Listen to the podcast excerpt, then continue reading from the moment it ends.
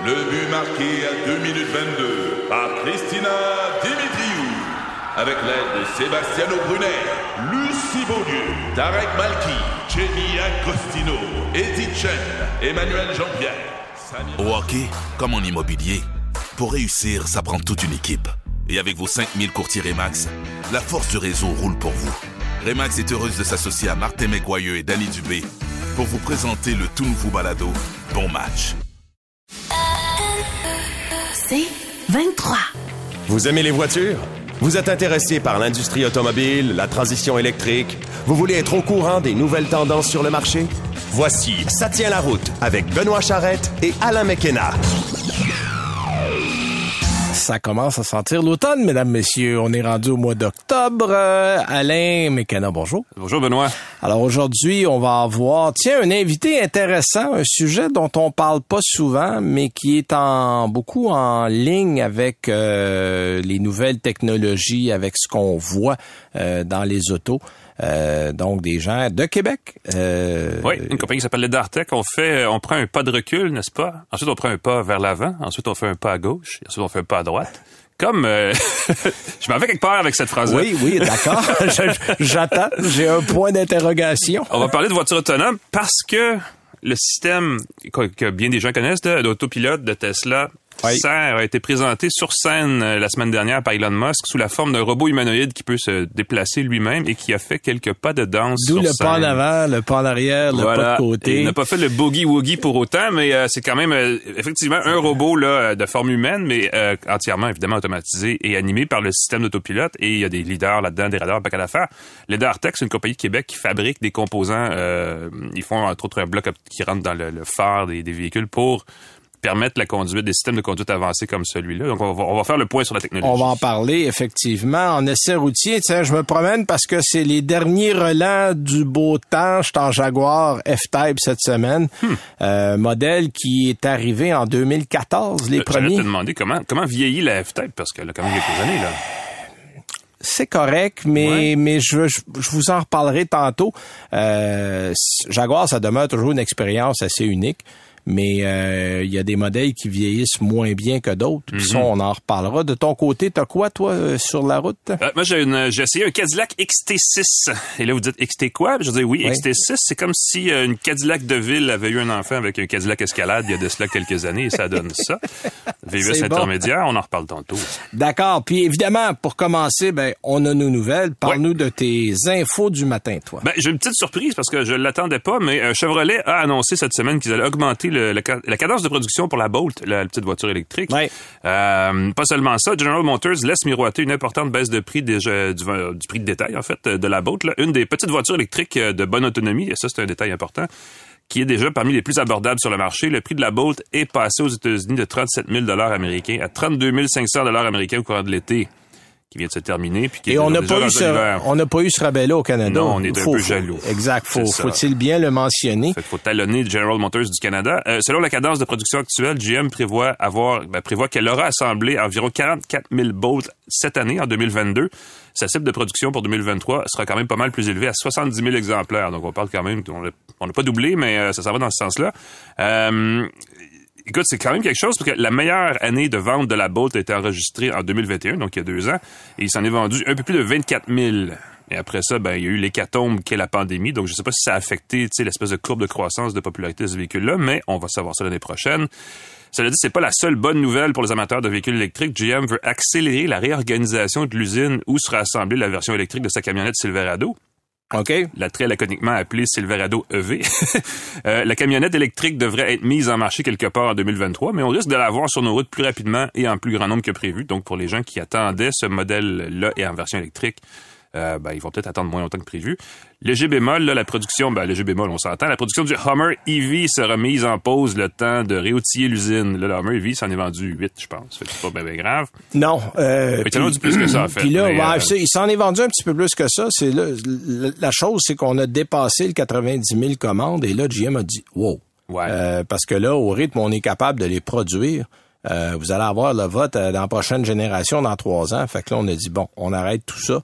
Et euh, là, pour le moment, on peut aller sur le site, mais on peut pas en commander. C'est un véhicule décadent, c'est tout ça que je voulais dire du Hummer, qui, qui est de toute façon l'espèce de d'aura de cette marque-là. Euh, il va y avoir d'autres modèles qui vont être aussi assemblés euh, un petit peu plus vite, ou en tout cas sur l'échéancier prévu, dont le Cadillac Lyric, qui est le petit VUS haut de gamme, euh, tout électrique de Que j'ai bien aimé. Je suis allé au lancement, j'ai bien aimé, euh, surtout pour le prix. Moi, ce qui m'a surpris, Oui, ben, c'est qu'on réussisse à vendre ça à 70 000. Quand on regarde ce qu'il y a à 70 000 sur le marché en ce moment, le lyrique, tu dis, oh, oh, oh, attends un peu, on en a beaucoup pour le prix. C'est pas donné 70 000, on s'entend tous là-dessus. Mais on est vraiment allé dans le luxe.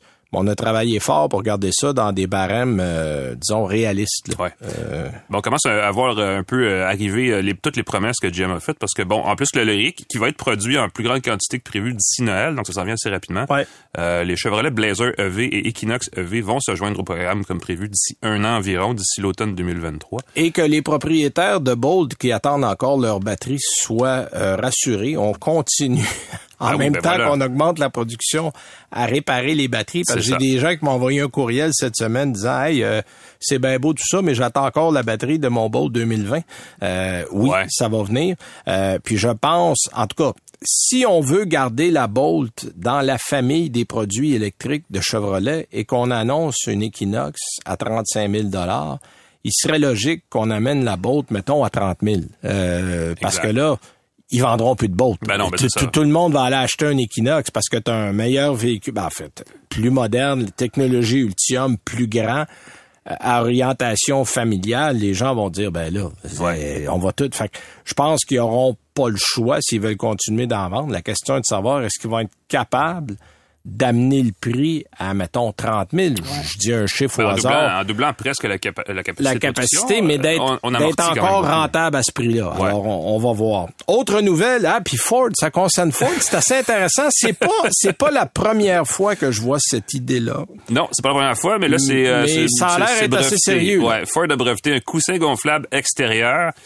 Euh, on s'entend, la sécurité mobile, ça prend plusieurs formes, n'est-ce pas? Et pour protéger les occupants, ben, depuis des années, les constructeurs ont grandement misé sur la sécurité passive, c'est-à-dire l'équipement et les accessoires qui minimisent les dégâts une fois qu'une collision est survenue. Par opposition, évidemment, à la sécurité active qui elle est comme comment éviter un accident. Exact. Euh, c'est pour ça qu'on a vu apparaître en fait des choses comme le coussin gonflable latéral pour la tête, pour les genoux, pour les bras, pour les épaules. Euh, on en a vu pour les occupants à l'arrière. On a vraiment essayé de mettre des coussins gonflables pas mal partout dans l'auto.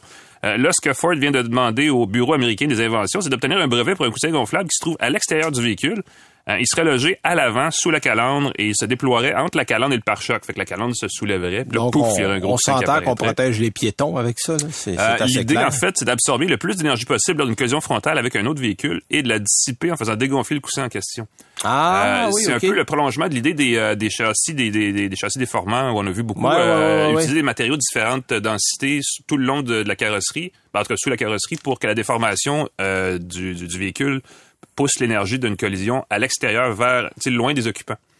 Euh, et c'est le même principe, mais là, dans un coussin gonflable. Donc, comme c'est juste de l'air dans une, dans, une, dans une grosse toile, c'est un peu moins compliqué pour une vue de déformation. Euh, Ford pense que ce coussin-là pourrait être installé sur n'importe quel type de véhicule, d'ailleurs, que s'agisse d'une berline, un VUS ou une camionnette. Il peut se déployer en entier en un dixième de seconde avant un éventuel impact. Donc, juste, au moment où il y a une collision, pouf, il éclate. Ah, après, c'est un peu tard. Après, c'est comme point, point. Euh, avec- ben voilà. Puis, je, je sais pas si tu as remarqué ça, mais depuis quelques semaines, tous les conducteurs, il y a de plus en plus de conducteurs qui se remettent à tapoter sur leur téléphone en conduisant, puis c'est dangereux, puis il y a beaucoup de distractions. Puis la première chose qui arrive, c'est qu'on ça finit par Eh une collision ben oui. frontale. Eh ben Euh, oui. Ça me semble comme une solution assez intéressante à envisager. Euh, le bon, Ford ne dit pas à quel point la, la technologie là pourrait aider à réduire les conséquences d'une collision frontale, mais on peut trouver, tu l'as dit d'ailleurs, tu l'as dit tout à l'heure, on peut trouver ailleurs dans l'industrie des statistiques qui semblent indiquer que Ford tient peut-être là une solution efficace pour réduire substantiellement les cas de blessures ou même de décès provoqués par des accidents frontaux. Euh, L'équipementier allemand ZF a lui aussi mis au point des coussins gonflables extérieurs qui s'installaient dans son cas sur le côté des véhicules. euh, mais qui, selon le ZF, permettait de réduire de 40% la gravité d'un impact. Donc, imaginons que c'est à peu, plus- à peu près la même chose à l'avant du véhicule. Euh, ben, évidemment, il resterait seulement à espérer là, que le système ne fera pas éclater le coussin pour rien. On le sait, les systèmes d'alerte de collision frontale sont très nerveux, parfois même trop. Puis oui, il y en a qui sont un peu intrusifs. Ils affectent les freins quand on n'a pas nécessairement le goût. Euh, et évidemment, si ça fait éclater un coussin devant le véhicule et que là, tout d'un coup, on voit plus rien puis on perd le contrôle, ben là, ça va produire l'effet inverse et ça va vraiment rendre cette technologie-là tout à fait caduque. Tiens, pendant que tu es chez Ford, on reste chez Ford. Ford est accusé d'avoir utilisé de l'acier bon marché pour ses camions Super Duty. Ah bon? Euh, c'est une enquête. En fait, c'est un recours collectif qui est intenté par des propriétaires de camions Ford Super Super Duty qui accuse le constructeur de dissimulation frauduleuse quand même, euh, concernant l'intégrité de leur véhicule en cas de collision. Euh, il y a une firme d'avocats américains, on sera pas surpris, euh, qui ont pris la chose en main. En fait, selon le document déposé par le cabinet qui s'appelle Hagens Berman, euh, on fait en sorte qu'on a réduit la qualité de l'acier dans les piliers B. Euh, ça aurait permis d'économiser 20 dollars et 86, c'est bien spécifié, et 86 par véhicule et de réduire le coût d'outillage de plus d'un million de dollars. Donc, c'est de l'acier au bord qui serait 4 à 5 fois plus résistant que l'acier qu'elle a remplacé. Donc, euh, on a changé la qualité de l'acier. En fait, ce que ça a fait, c'est qu'il y a eu certains accidents où tu as des retournements, des capotages, et le toit s'est littéralement écrasé. Euh, oh donc là, en principe, le toit ne doit pas s'écraser, le toit doit résister. Bon, évidemment, si tu tombes en bas d'un précipice de 400 mètres, le toit va s'écraser. Là, il faut rester réaliste. Mais des, des tonneaux sur l'autoroute, le toit ne devrait pas s'écraser. Et on dit que depuis, euh, c'est pas d'hier, là, euh, depuis septembre 98, le montant A, qui est le montant devant le pare-brise en avant, mhm. euh, a été réduit de 2,4 mm à 2,35 mm et à 2,2 mm par la suite après 1999. Donc, on dit que même une réduction aussi faible peut faire en sorte qu'on peut avoir des conséquences importantes. Évidemment, là, on est en plein recours. Il n'y a pas de résultat, mais à considérer la quantité de véhicules Super Duty qu'on vend dans une année, ça pourrait coûter extrêmement cher à Ford. Ben Alors, euh, on a déposé ça. Euh, donc, c'est présentement, là, on, on, en parle au moment où on se parle. Euh, donc ça, c'est, c'est quand même un dossier qui va être à suivre. Et autre dossier, tiens, puis je me pose la question. Oh. Qu'est-ce qui est arrivé avec les B4ZX ou les BZ4X? Moi, toujours mêlé dans le nom. C'est les BZ4X. Parce que début juin, rappelle-toi, Alain, il y a eu un rappel mm-hmm. euh, pour des problèmes d'écrou aux roues qui se desserraient quand on roulait. Euh, ce qui pouvait occasionner la perte d'une roue. Ben on s'entend que c'est un peu malaisant. euh, on veut pas ça. et du moment que la sécurité est en jeu. Et là, Toyota a fait un rappel. Bon, on avait à peu près fabriqué 2700 modèles. On en avait vendu à peu près 260 aux États-Unis. On n'en avait pas encore vendu au Canada. Sauf que, bon, il y avait beaucoup de gens qui avaient donné un dépôt, qui attendaient leur véhicule. Et depuis juin, niet, hmm. rien. On n'a pas entendu parler.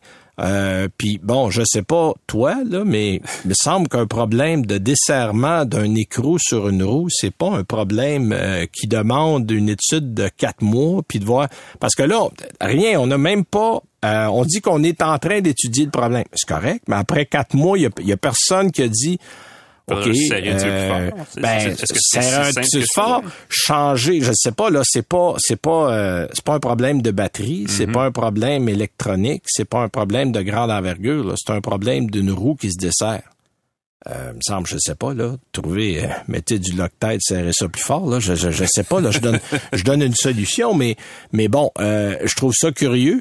Euh, puis, toi et moi, on a assisté au lancement de ce véhicule-là, mhm. et, je le disais à la blague, mais c'était finalement sérieux à beaucoup d'amis que j'ai jamais vu une compagnie lancer un véhicule avec aussi peu de conviction. Ouais, peut-être que ça cache autre chose.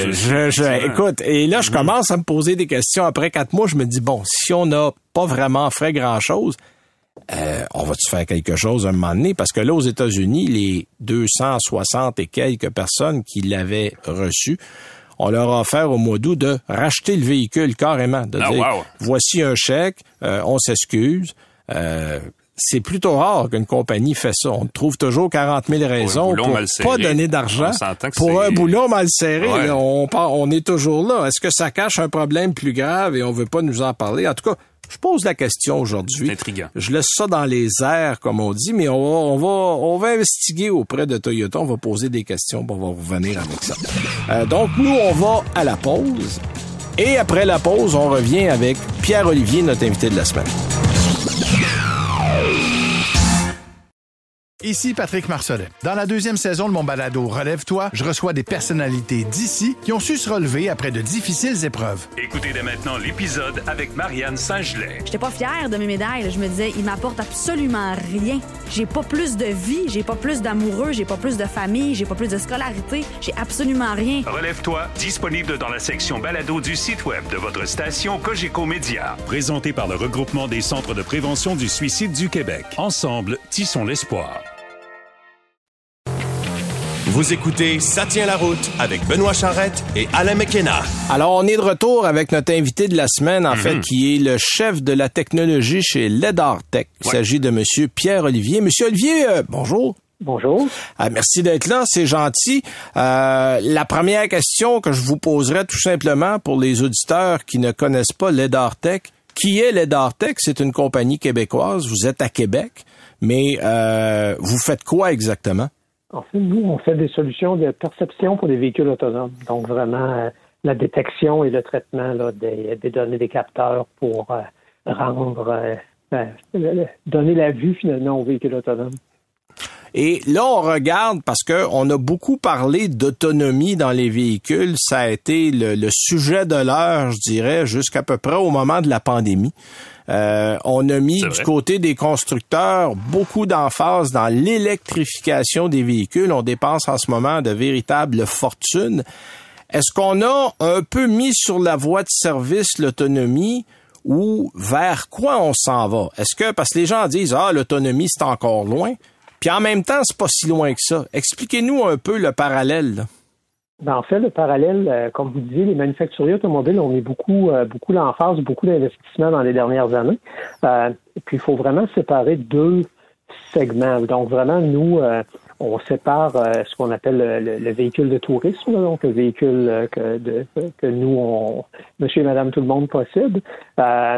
Puis le véhicule vraiment, le, robot taxi là, euh, ou le, véhicule complètement autonome qu'on voit, ben, comme voit plus. Euh, on voit, il y, a le, il y a Cruise là, à San Francisco qui a même commencé à faire euh, des, des, des, taxis autonomes. Là. Ça. Cruise, Cruise, à San Francisco, Waymo à Phoenix, et ainsi de suite. Donc, ça, il y, a des, il y a des projets pilotes, mais ça, vraiment, le véhicule pleinement autonome, c'est encore, encore loin d'être mature. C'est encore aujourd'hui, effectivement, c'est ces, véhicules-là roulent et puis euh, euh, euh, conduisent des passagers sans pilote, mais ont besoin encore d'une équipe qui les qui les babysit. exact. Ben, corrigez-moi, corrigez-moi si je me trompe. J'ai parlé l'an dernier au salon de la mobilité à Munich aux responsables de l'autonomie des véhicules chez Mercedes-Benz. Et euh, ce monsieur-là, qui est un Camerounais, qui est absolument euh, délicieux à parler, on a évidemment la langue en commun, mais il m'expliquait que l'Allemagne est le premier pays chez Mercedes où on a une autonomie de niveau 3 euh, qui est implantée dans les véhicules avec toutes les responsabilités que ça implique. Est-ce qu'on est en chemin pour en avoir beaucoup d'autres de ces technologies-là ou on est encore pratiquement au niveau 2 partout? Là?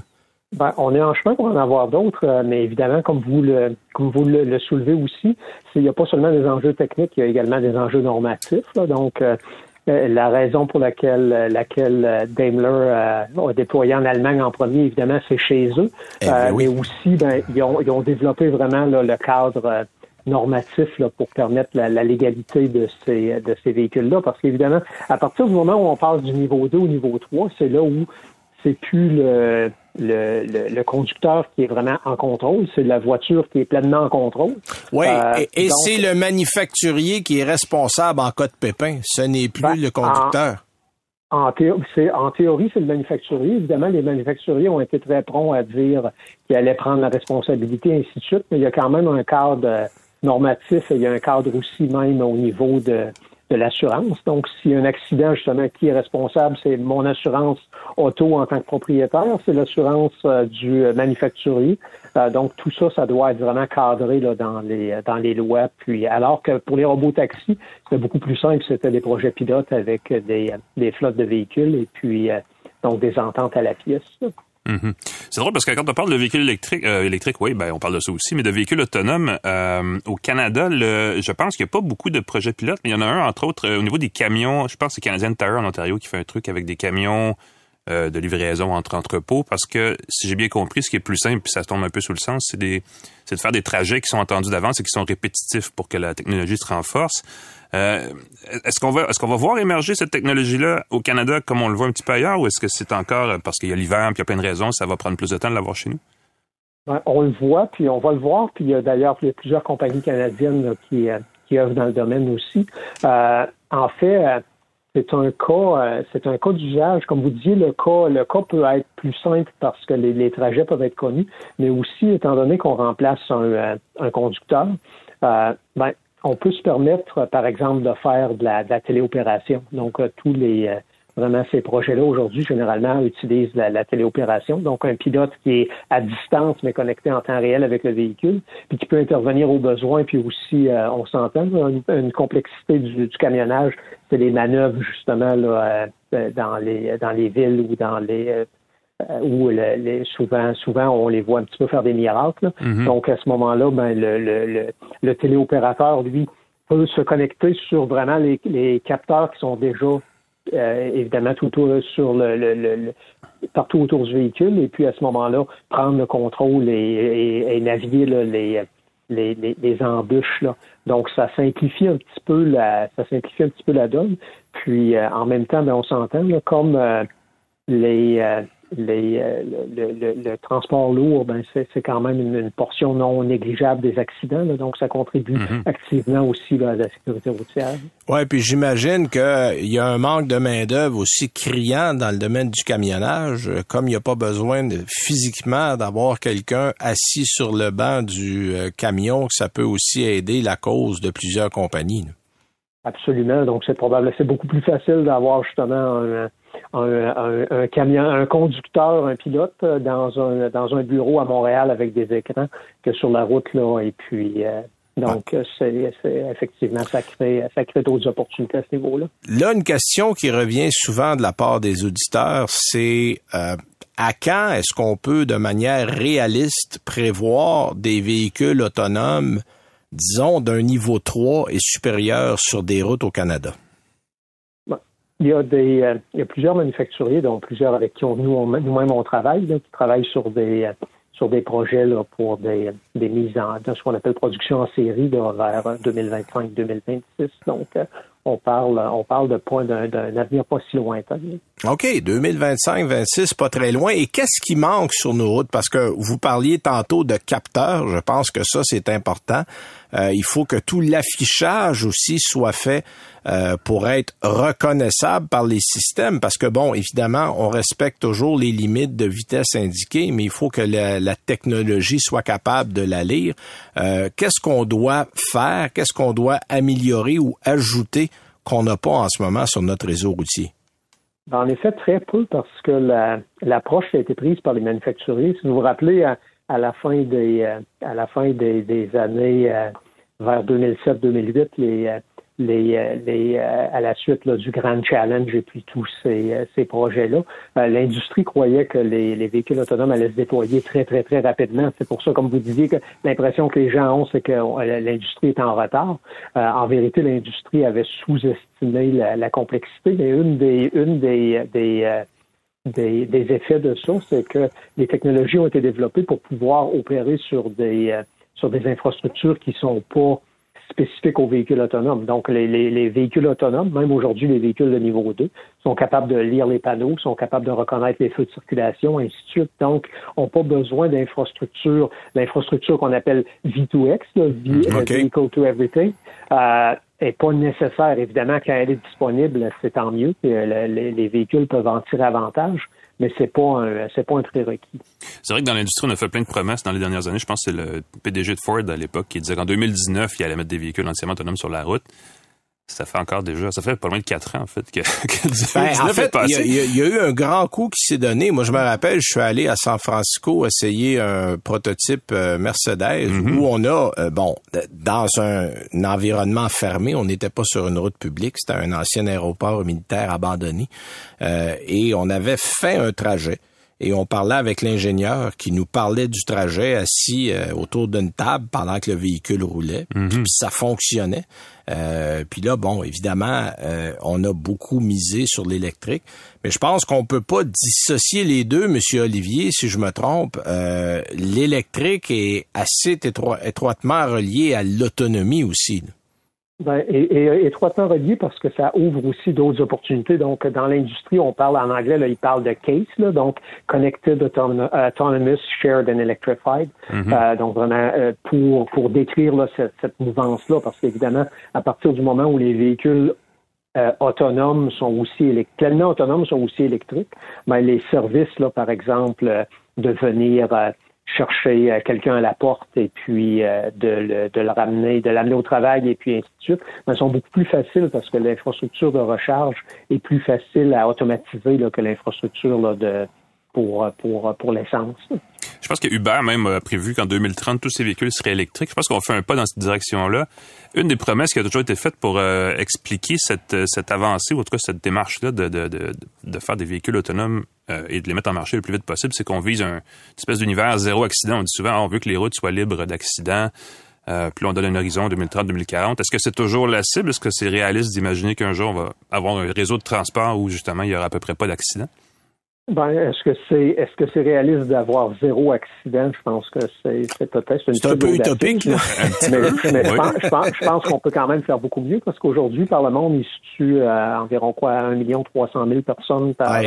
par année. Donc, c'est Si on pouvait même- juste couper même- de moitié, ça serait déjà Ben, beau. c'est une des guerres les plus mortelles. L'automobile, c'est un peu niaiseux à dire, mais c'est, c'est, c'est, un, c'est un enjeu dont, qu'on, qu'on sous-évalue souvent, là, effectivement. Oui, puis, après euh, puis le, le- effectivement, le coût, le coût matériel aussi, le, le, le coût économique de ces, euh, Mhm. de ces, ces, ces- les, les accidents et ainsi de suite. Juste au Canada, là, c'est des milliards de dollars. Là, Exact, exact. Si on, si on peut diminuer ça, ben, il y a une opportunité là. Ben écoutez, merci beaucoup pour votre temps, Monsieur Olivier. C'était très édifiant euh, cette conversation. Puis on va continuer de suivre ça parce que moi j'ai retenu 2025-26. On va voir des choses. On va se parler d'ici trois ans. euh, oui, on va se reparler d'ici ce temps-là, certains. Alors euh, un grand merci à vous. Ça fait plaisir. Bonne journée. Bonne journée. Alors, c'est Monsieur Pierre Olivier qui est euh, chef de la technologie chez Ledar Tech à Québec. Nous, on va à la pause et on revient avec nos essais routiers, notre chronique Écoloto. Ici Patrick Marcelet. Dans la deuxième saison de mon balado Relève-toi, je reçois des personnalités d'ici qui ont su se relever après de difficiles épreuves. Écoutez dès maintenant l'épisode avec José Boudreau. Je regarde jamais en arrière, c'est fini, on va faire avec ça. Tu te dis, hein, maman maintenant a moins de mots qu'avant. Je pense que tout le monde était content. Relève-toi, disponible dans la section balado du site web de votre station Cogeco Média. Présenté par le regroupement des centres de prévention du suicide du Québec. Ensemble, tissons l'espoir. Vous écoutez Ça tient la route avec Benoît Charrette et Alain McKenna. Alors, avant d'aller à nos essais routiers, euh, vous parler de l'émission. Évidemment, ça tient la route. Euh, Troisième saison. Si vous voulez nous écouter, il y a les plateformes euh, Google, Spotify, euh, Apple et compagnies qui sont Mhm. là pour vous. Vous pouvez aller aussi sur le site 98.5 FM à Montréal dans la section balado. Euh, on est là chaque semaine. On fait une mise à jour quelque part vers le milieu, fin de la semaine ou sur annuelauto.ca, le site de l'annuel de l'automobile d'ailleurs, euh, qui va avoir euh, tous les textes 2021-22 bientôt. On est en train de finir ça, qu'on va Ah oui. Déjà au texte de 2004 à 2020, ben ça va jusqu'à 22 dans le 9 et dans l'occasion. Alors euh, vous pouvez aller voir ça et euh, c'est tout à fait gratuit évidemment. Euh, pour ce qui est de notre chronique écolo auto de la semaine, on avait parlé Alain il y a quelques semaines des meilleures autonomies des véhicules électriques. Ben là on récidive en parlant des 10 véhicules hybrides branchables 2023 avec la meilleure autonomie parce qu'il semble y avoir une espèce de recrudescence, on voit Je vais demander, y en a-tu 10, mais effectivement. ben, il y en a. Ah, Ah oui, les Les 10 bonnes- meilleurs sont les 10 seuls. Ah, bah, Les- tombe sont bien. les 10 seuls. mais mais il y a, on voit là pour certains modèles qu'on a augmenté la taille des batteries. Mm-hmm. En fait, c'est que souvent physiquement les batteries ne prennent pas plus d'espace, mais avec la densification qu'on a réussi à faire au niveau des batteries, on arrive à tirer un meilleur kilométrage. Vois-tu l'exemple le premier, c'est le Range Rover PHEV 2023. Vous me dites que c'est pas à portée de tout le monde. Non. Mais euh, dans le modèle Range Rover et Range Rover Sport, on a 77 kilomètres estimés au niveau de l'autonomie des batteries, ce qui est tout à fait euh, qui, est, qui est pas pire, disons-le. Pour ce véhicule-là. Euh, Il y a euh, la licorne, vous connaissez la licorne, la Toyota RAV4 Prime, dont on entend parler mais qu'on voit à peu près jamais. C'est vrai, ça lui va Euh, bien. On est à 68 km, donc ça, ça reste la même chose. Modèle que j'ai roulé, euh, que je vais rouler bientôt, le Mitsubishi Outlander PHEV. Oui. On a finalement la même batterie qu'on a en Europe depuis quelques années chez nous. Et on va avoir autour de 65 km annoncés d'autonomie. Un modèle que j'ai roulé récemment, le S60 Recharge, qui est à 64 km. Euh, j'ai fait plus du 58, 60, le 64, je suis pas arrivé la- à l'appuyer. Euh, mais quand même, c'est mieux que les 39 km qu'on avait auparavant. Euh, on a 61 km pour le Ford Escape. Même chose pour le NX450H chez Lexus, qui est en fait la même batterie que le RAV4 Prime qu'on a envoyé chez Lexus. Euh, et on a aussi le euh, S90 Recharge. Vois-tu qu'on annonce à 61, puis lui, j'en ai fait 70. Alors, euh, bon, j'étais l'été, il faisait beau, Mhm. euh, mais euh, j'ai pu le tester. Et on a comme ça là, une liste de à peu près tout ce qui roule. On va jusqu'à des modèles comme euh, le Santa Fe qui est à 50 km cette année pour le PHEV, le Pacifica qui reste autour de 50 km et des modèles, on va jusqu'à le Wrangler, le 4xE qui est à 34 km et des BMW qui sont encore dans bien des cas arrêtés autour de 30 km Ouais. qui à mon avis est d'une profonde inutilité. Exact. Euh, mais si vous voulez avoir plus de détails, écoloauto.com, vous allez voir l'article. On va le mettre demain sur annuelauto.ca. Ça le dit pas, mais ça donne un bon indicateur de comment la Chevrolet Volt est un petit peu en avance de son temps, finalement. Ah ben oui, Parce écoute, on parlait de pas mal plus que ça. 81, 82 km comme la Clarity Exact. euh, Oui, chez c'est vrai, Honda ben oui. qui avait 80 moi j'avais fait 85 km en Arizona au lancement. Euh, donc c'était tout à fait honnête. Alors Mhm. on vous invite à aller voir ça. Puis tiens, pendant qu'on est là, euh, on parle de ces routiers, parle-nous donc de ton Cadillac toi cette semaine. Oui, monsieur, un Cadillac XT6. Ah, écoute, on le sait, hein, il y a beaucoup de VUS sur les routes. Euh, évidemment, certains vont dire qu'il y en a trop. Euh, mais peu importe, le Il succès... y en a beaucoup. Il y en a beaucoup, il n'y a aucun doute là-dessus. Euh, le succès des VUS au, Canada, euh, c'est un peu l'histoire, en fait, de la, la fameuse histoire de la saucisse high grade. là. Les gens les achètent parce que les constructeurs en ont plein à offrir, puis les constructeurs ben, continuent d'avoir plein de modèles à offrir parce que les gens en achètent beaucoup. Un détail qu'on ne réalise pas toujours, c'est que le segment de marché qui au Canada connaît ces jours-ci le plus de succès n'est pas le segment des petits VUS, ni même celui des VUS familiaux bon marché, disons, mais le créneau des VUS de luxe. Euh, donc, Oui, qui semble pas être affecté par les aléas de l'économie. hein. On plus. dirait que tout ce qui est luxe, que ce soit voiture, VUS, camion, Mhm. euh, ça demeure stable, même quand le dollar est bas, le dollar est haut, les taux d'intérêt sont bas, les taux d'intérêt sont hauts. Tu regardes les chiffres de vente, puis c'est toujours stable. Ils sont capables de bien s'en tirer. Puis bon, évidemment, les plus populaires sont pas les gros VUS de luxe euh, vendus n'ont aucun bon sens en termes de hors de, hors de prix. Là. Mais les VUS d'entrée des milieux de gamme font bien et c'est pour ça que la cour des concessionnaires de voitures de luxe ben, sont remplis à craquer de VUS. Et Cadillac, évidemment, ne fait pas exception. Sauf que Cadillac, comme Infinity d'ailleurs, euh, je pense qu'on peut, on peut le dire comme ça, a un drôle de problème. Elle a décidé de nommer tous ses VUS sauf l'escalade avec une combinaison de lettres et de chiffres qui veut pas grandir dans la tête de l'acheteur moyen. Fait qu'on on, se mêle, on se mêle rapidement, surtout que les VUS de Cadillac, quand on les regarde, ils sont à peu près tous identiques. Euh, à part leur dimension, bien sûr, mais ils ont à peu près tous la même gueule. Alors, on finit rapidement par être tout mêlé quand on fait le catalogue. Le XT6, c'est le véhicule que j'ai essayé il y a quelques jours, euh, justement pour essayer de comprendre la stratégie de Cadillac dans le marché des VUS. Ben, il y a aussi bien l'air d'une escalade que d'un XT4 en fin de compte. Et justement, je pense que c'est un peu un hybride entre les deux et je pense que c'était le but euh, recherché avec ce véhicule-là. C'est un VUS de format intermédiaire, intermédiaire à l'américaine, donc un peu plus gros pour nous que, que, ce qu'on considérerait un, intermédiaire euh, si on avait à, déterminer, qui compte trois rangées de sièges à bord. Euh, on peut facilement accueillir 6 ou 7 passagers sans trop de soucis, même si en réalité, bon, la plupart des acheteurs vont rarement asseoir plus de 4 personnes à bord. C'est vrai. Euh, c'est aussi un véhicule qui essaie d'être plutôt ingénieux côté mécanique, et je mets des guillemets là-dessus, étant donné que son V6 sur les modèles plus équipés est conçu de manière à pouvoir désactiver deux de ses cylindres sous certaines conditions, ce qui lui permet de se comporter comme un 4 cylindres et évidemment, en théorie, là, de consommer moins de carburant dans ces conditions-là. Euh, le problème, c'est que les conditions en question, j'ai aucune idée quand est-ce qu'on les atteint parce que c'est un peu aléatoire. Là. Euh, En fait, on les atteint à peu près jamais. Ben, C'est- sur autoroute à basse vitesse, donc c'est un contexte dans lequel on, on, on, on- on n'est jamais, on n'est jamais à 80 km heure sur une longue distance sur l'autoroute, sauf quand il y a bien de la circulation. Et là, c'est du, souvent, c'est du stop and go. Donc, c'est rare qu'on arrive à atteindre ça. Le V6 en question, il fait 3,6 litres. Euh, il équipe les versions les plus huppées du XT6. Le modèle de base a droit à un 4 cylindres turbo de 2 litres. Dans tous les cas, là, avant de parler de puissance, euh, il faut préciser un truc assez important. Le XT6 est vendu au prix d'un VUS de luxe et de grand luxe. Ça démarre à 62 000 et ça grimpe vite. Le modèle que j'ai essayé là avec le V6, son prix de détail incluant bon euh, très peu d'options était de 76 000 Ouais. euh, à ce prix-là, à mon avis, Cadillac fait fausse route, je vous le dis tout de suite. Là, c'est tout simplement trop cher. Surtout que la consommation, euh, qui aurait pu être un élément distinctif, ne l'est pas du tout. Là, Euh, consommation moyenne qui oscillait dans mon cas entre 12 et 14 litres au 100 km. Il y a rien là. Aussi- à ce prix-là, aussi bien aller chez Lexus et opter pour un RX qui, en plus, est tout nouveau. Il fait drôlement mieux côté Et il va être beaucoup plus fiable aussi. Excellent, oui, tu fais bien de le dire, c'est très c'est vrai. clair. Euh, en fait, et même quand on conduit le XT6, on a l'impression que le prix est, est- est pas justifié du tout. Le véhicule est confortable, bon, évidemment, il est très bien sonorisé, rien à redire là-dessus. Euh, de la place pour les jambes euh, partout, même à l'arrière. C'est pas mal moins rigolo. Par contre, dans le coffre, où l'espace est tronqué par la banquette additionnelle, mais ça, Ouais. c'est typique de ce genre de véhicule-là. Ce qui déçoit vraiment, c'est qu'on a à peu près pas l'impression de prendre place à bord d'un véhicule Bon, Cadillac. Voilà, disons, ça, ça, ça, moi, là, tu viens Ouais. de mettre le doigt sur le bobo parce que tu as beaucoup de pièces qui sont empruntées à Chevrolet, Exact. y compris le moteur.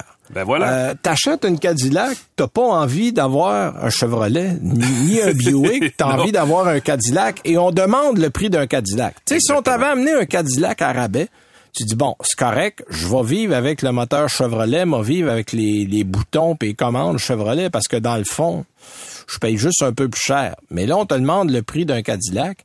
Et regarde l'exemple dans le lyrique. Et les ingénieurs à la présentation qu'on a eue aux États-Unis ont pris la peine de nous dire qu'on n'avait aucune pièce commune avec d'autres produits GM. Oui. Alors probablement que le message est passé quelque part. quelque part est parce au que, courant, oui. Exact, parce que ça, c'est le reproche qu'on fait. Et c'est probablement une des raisons pour laquelle les XT, XT6 ramassent la poussière chez les concessionnaires en ce moment. Exactement. Puis euh, surtout quand si on ajoute à ça le fait que le, le- le système multimédia c'est rendu des grands écrans sur lesquels on, automatiquement on active euh, CarPlay ou euh, Android Auto. Il n'y a plus de saveur distincte non plus, même au niveau de l'interface. Donc, que ce soit un Chevrolet, un Cadillac ou même un GMC, on pas la différence. Pour quelques milliers de dollars de plus, les gens vont aller chercher un Escalade ou vont aller chercher un GMC, un Denali, euh, un Yukon Denali, quelque chose comme ça, parce que dans le fond, là, là, tu as un produit qui est beaucoup plus distinctif dans sa pro- dans sa présentation et dans sa proposition aussi. Exactement. Puis, euh, ben, tout ça étant dit, évidemment, vous aurez compris que la conclusion se fait d'elle-même. Tant qu'à payer 76 000 pour un VUS signé Cadillac, parce qu'il n'a pas la saveur, aussi bien attendre puis opter pour le lyrique, comme tu l'as dit, parce que c'est un peu plus petit, Oui. Euh, quand même assez logeable, mais tout électrique. Moins cher. Et toute une, une petite affaire moins chère, effectivement. 70 000, absolument. Euh, et qui promet d'être une sacrée belle pièce de haute technologie. Donc, ce qui est généralement l'apanage des marques de luxe, pour le dire de cette façon-là. Donc, euh, le vote d'Alain cette semaine, c'est point, point, point. Est-ce que c'est oui, est-ce que c'est non? C'est non. Ça non. arrive des fois. Alors de mon côté, écoute, j'étais complètement Mhm. ailleurs. J'étais du côté de Jaguar avec la F-Type, euh, la F-Type qui date en fait dans sa version actuelle à peu près, je pense que c'est 2014 ou 2. En fait, c'est arrivé en 14 comme modèle 15. Euh, là maintenant, c'est pas compliqué, il reste juste des V8. On a eu des V6 à une certaine époque. Là, il reste juste des V8 en version méchante ou très méchante. Euh, parce que les deux ont un compresseur volumétrique. Une version est un peu dégonflée par rapport à l'autre.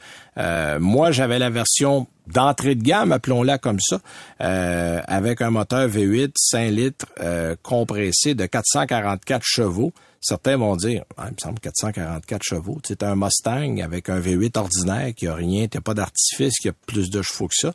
Euh, c'est assez, c'est pas gros ça là. On parle d'un concurrent à une Porsche 911, mettons. Moi j'avais la- la version coupée. Euh, bon, il faut être prêt à mettre de l'essence parce que cette chose Oui. roule au gaz, mesdames, messieurs. J'ai, écoute, j'ai à date cette semaine, je me tiens autour de 15 là. 15, 15 heures. Et, et je ne me suis pas excité. Là, je suis resté euh, pas dans des routes là, secondaires un peu. Non, non, non, c'est un deux places. On Ça s'entend, là, ouais. Euh, bon, il est magnifique. Ça, on va commencer avec les fleurs. Là, c'est un véhicule qui est vraiment magnifique. Même beaucoup de gens pensaient que je roulais en Aston Martin, pour vous dire un peu. Là, on Ah est oui, capable de confondre.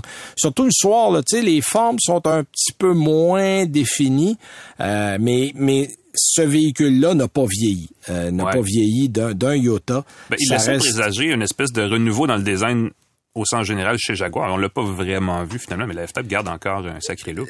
Ah, Ben en fait, tu sais, quand un véhicule est bien né, Ouais, euh, ben, il y a, il a pas, ouais. il y a pas besoin de beaucoup de changements. Il reste extrêmement efficace, extrêmement joli. Bon, on s'entend que euh, le modèle de base commence autour de 86 000 dollars. Euh, et là, évidemment, comme tous les modèles de luxe, les options s'accumulent rapidement, euh, ce qui fait en sorte qu'on va frôler les 100 000 dollars sans trop faire d'efforts. Euh, vous avez un son de moteur. On a beaucoup travaillé le son du moteur du côté de Jaguar. Là. Il y a une espèce de, de, de, de grondement. Euh, et on peut même mettre en mode sport. Il y a un petit drapeau à damier. C'est assez clair qu'on est en mode sport. C'est vrai. Et là, ça devient euh, vraiment... euh, ça gronde. là. Mm-hmm. Euh, si vous voulez réveiller vos voisins le soir, c'est le véhicule idéal. Euh, mais je dirais pour quelqu'un qui ne veut pas aller du côté allemand. euh, parce que la concurrence est essentiellement allemande. là. Euh, on peut aller du côté de BMW avec l'équivalent d'un modèle comme la Z4.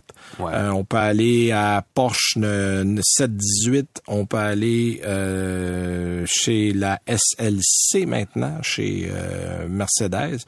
Mais il y a un il y a un trait de caractère, il y a un côté très anglais. Et ça, les Anglais, on la, on la touche, on le, le, chic d'être capable de faire des intérieurs à la fois, moi j'appelle ça euh, néo-moderne, c'est-à-dire qu'il y a toujours une petite touche euh, classique, une petite touche d'élégance dans la qualité du cuir, dans la, la- euh, oui, effectivement, il y a une âme dans cette voiture-là quand on entre dedans. Euh, bon, évidemment, là, le côté moins intéressant, c'est la fiabilité. Euh, chez Jaguar, ça, ça fait 30 ans que je suis dans le métier. Et dans les 30 ans de métier, les seuls véhicules avec lesquels j'ai eu des problèmes durant la semaine d'essai, parce qu'on s'entend, les journalistes ont fait toujours attention que la voiture soit en ordre, qu'elle soit... Ça a toujours été des Jaguars.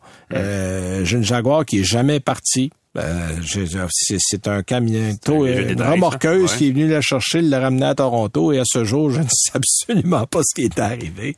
Euh, j'ai un collègue, que notre ami Jacques Day, lui, le, la véhicule, oui. il s'est vidé d'huile dans le cours, littéralement. Euh, moi, j'en ai eu un autre que le toit ouvrant ne fermait plus. Euh, une journée de pluie, c'est extrêmement, euh, Oui, extrêmement drôle Ben oui. parce que heureusement, j'arrivais à la maison, mais j'ai- j'ai j'ai- j'ai rentré ça dans le garage. J'ai le bonheur d'avoir un garage.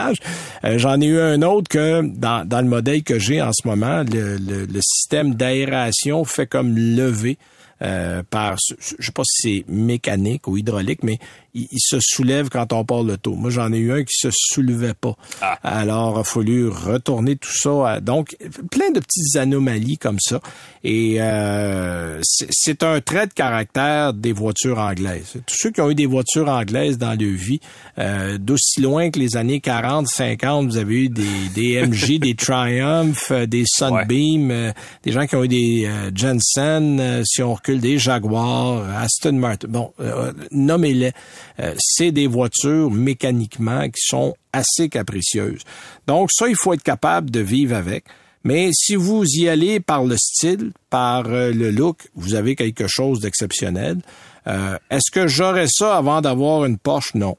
Euh, à moins que je fasse, mais extrêmement peu de millage. Euh, cas, moi, j'ai arrêté d'écouter à 718 euh, une fois que tu as dit ça. Ouais, c'est c'est là que j'irais, euh, ben, ce créneau-là, là? Bon, oui. Euh, moi, je, bon, je, les, les gens qui me connaissent savent que j'ai probablement euh, une voiture. Excusez, on, on m'appelle. je vais, je je vais rappeler. Euh, j'ai une Porsche Boxster S, Mm-hmm. donc je suis assez bien pour en assez bien placé pour en parler. Euh, c'est une voiture avec laquelle j'ai eu zéro problème. Ça fait sept ans que je l'ai. Euh, je ne pense pas que j'aurais un, un, un aussi bon euh, dossier avec euh, une Ouais. Jaguar. Mais cela dit, oui, c'est intéressant, c'est très sexy. Euh, c'est une voiture qui va vous donner beaucoup de plaisir. Est-ce qu'elle a encore la boîte de transmission en forme de J? Non, euh, là c'est simplement une petite boîte, on appuie et euh, tout est là. Alors euh, donc vous avez quand même les belles caractéristiques. Ça vient aussi en version décapotable. Si on aurait vu le version système multimédia décapotable. euh, également. Et le système multimédia, non, hein. mais là, là, là, honnêtement, c'est beaucoup mieux. Alors, on s'est mis à jour de ce côté-là. Donc, euh, est-ce que je la recommande? Ça sera un oui. Oh! Euh, je- ça je- dépend. ça dépend de votre goût de réparer, de réparer les choses. Si vous faites pas beaucoup de kilométrage, que vous connaissez un bon mécanicien, euh, peut-être, mais il est clair que vous allez mettre des sous là-dedans, Mhm. soyez-en convaincus. Alors voilà, Alain, ça complète notre émission cette semaine. Euh, la semaine prochaine, on va peut-être parler de j'ai un Chevrolet Silverado, un GMC Sierra Ultimate aussi qui Oh! s'en vient à l'essai. On pourra parler de ça. Et évidemment, on va avoir des invités avec beaucoup d'intérêt comme à chaque semaine. Merci à Claude Hébert de- derrière la console. On se parle, nous, la semaine prochaine. Bonne route. Bye bye.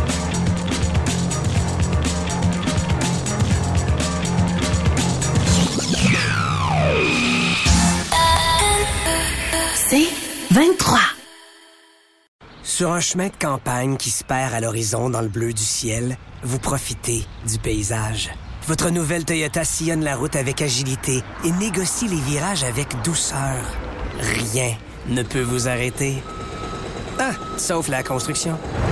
Mais une chose est sûre, c'est que l'aventure vous appelle et que c'est l'occasion rêvée avec la vente étiquette rouge présentement en cours chez Toyota.